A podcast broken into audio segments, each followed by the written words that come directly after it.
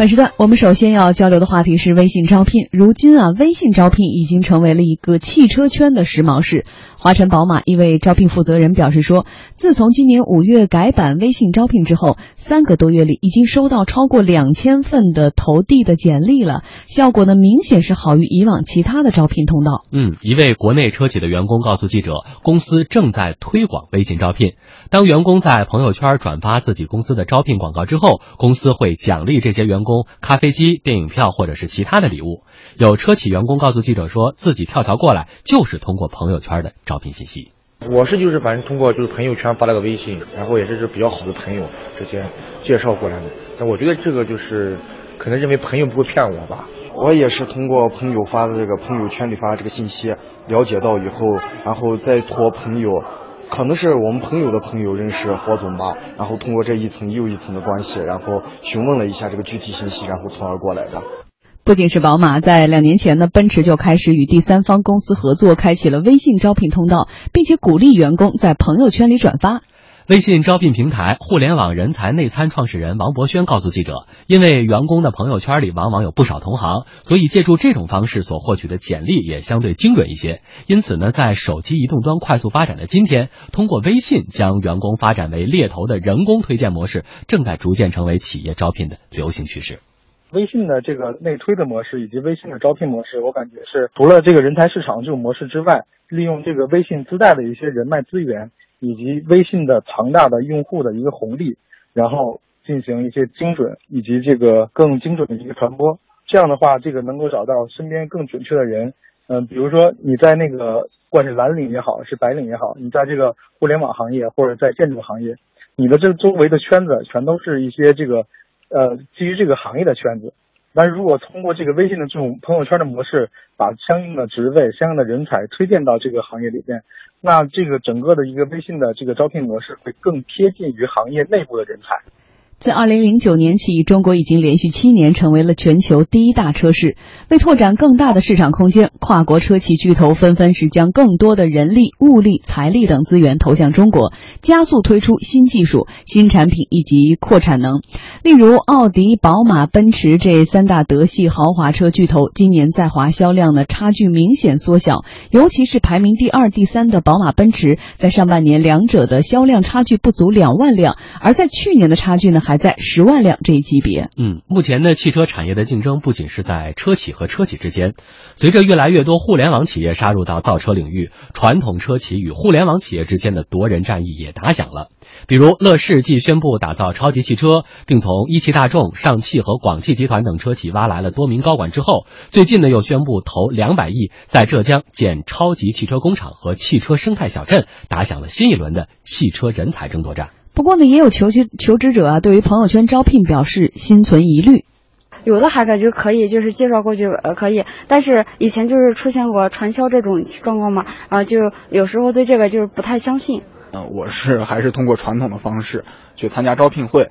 呃，我的很多同学，我看到微信圈里面他们曾经转发过这样的一些，比如说招聘类的信息。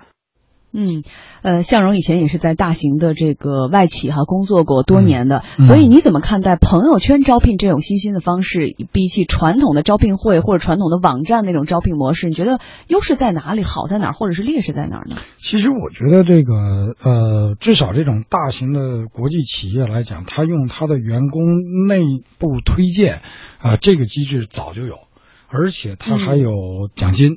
内部是有奖金的，跟这咖啡机是一个道理。哎，对对对对对，是一个道理。其实来讲的话，咱们说对于一个企业来讲，他招聘到一个合格的、优秀的员工，实际上他如果要是付给猎头公司，或者付给哪怕是这个这个一般的这种招聘公司，他都是要付一个成本的。而另外来讲，一个好的员工来讲，实际上招聘进来是一个资产啊。嗯，那这个这个在这方面花钱是实在是很值的。那么。微信圈呢，实际上是有一个特点，就是它代表了一个信誉，啊，就是说，那如果要是在他这个公司工作的人，他去转他自己公司的招聘，说明什么？他旁边的朋友就会认为说他自己很骄傲，他自己在这个公司工作，他希望他的亲朋好友也能够加入到这个公司来。跟他一起工作，嗯，这个对吧？就是从心理上来讲特别有意思。比如讲，我们做过一个测试，比如说就是说啊、如果你要去买一个车的时候，你去挑车的时候，你是看那个网上的那个业绩那个行业排名呢，还是你问问你旁边那个有这个车的人呢？嗯，大部分的就是即即便是在发达国家成熟市场，大家都会说啊，我们从理性上来讲都知道那个网上排名实际上更精准，因为那个是呃多项指标评测的。但实际上买车的时候被左右的往往是你的朋友开了什么车，他说这车不错，或者说他开了什么车，他说这车很烂，嗯，那然后你就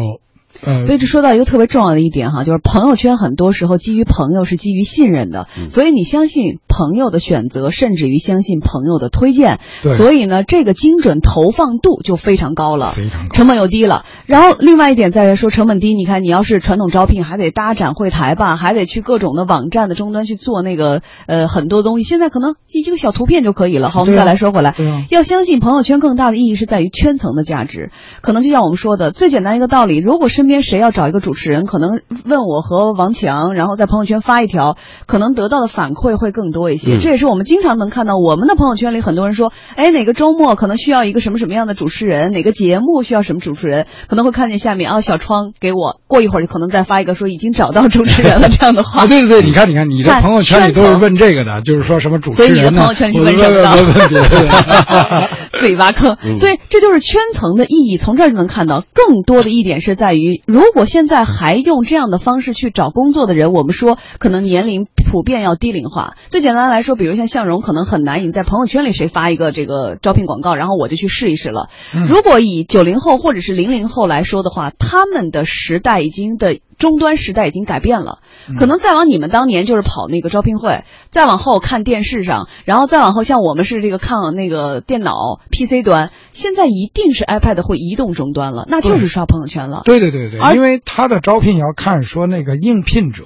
他的关注度在哪儿。对，关注点。而去年的数据证明，不仅是大爷大妈、年轻人，所有的信息来源或者说很多的这个思考都来自于微信朋友圈。这么一说就明白了，为什么这么多人现在开始选择在朋友圈来招聘了。嗯但是呢，我们也采访到了哈，互联网人士的人才内参创始人王博轩就说，说这个微信招聘啊，还属于一个比较初级的阶段。说现在呢，很多的大型传统企业对于微信招聘还是观望的态度。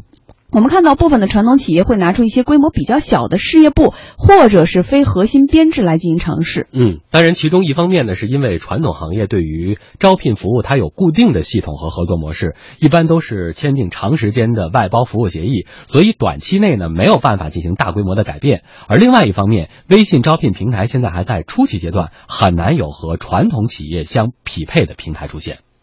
呃，现在有很多的这样的机构，比如说一些这个传统行业转型的机构在推进这个这个事情，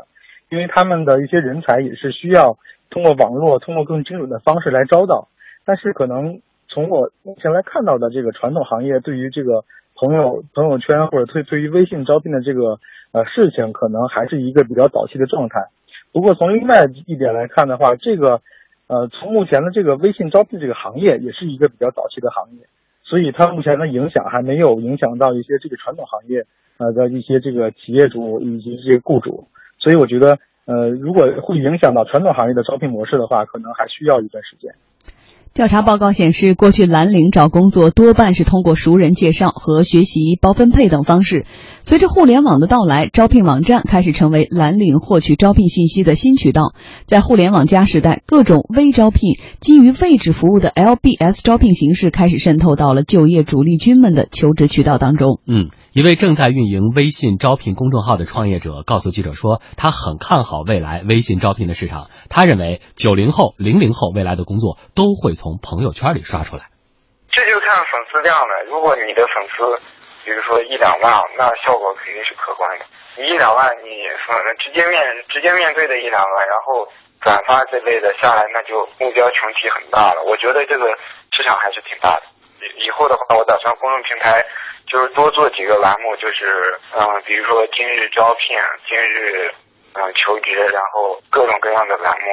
嗯，最重要的是精准以及现在的直达，就是大家可能都都是手机拿着在刷屏的时候就看到了他的所需要的东西，呃最有效的一个对接。所以呃，现在我们再来说的是，我们已经不怀疑初级阶段发展的还不错。那么往接下来发展呢？刚像他们说到的传统行业，或者刚你说到的很多当年你经历的这种大型的外企或者是国企，有可能涉足吗？那一定的。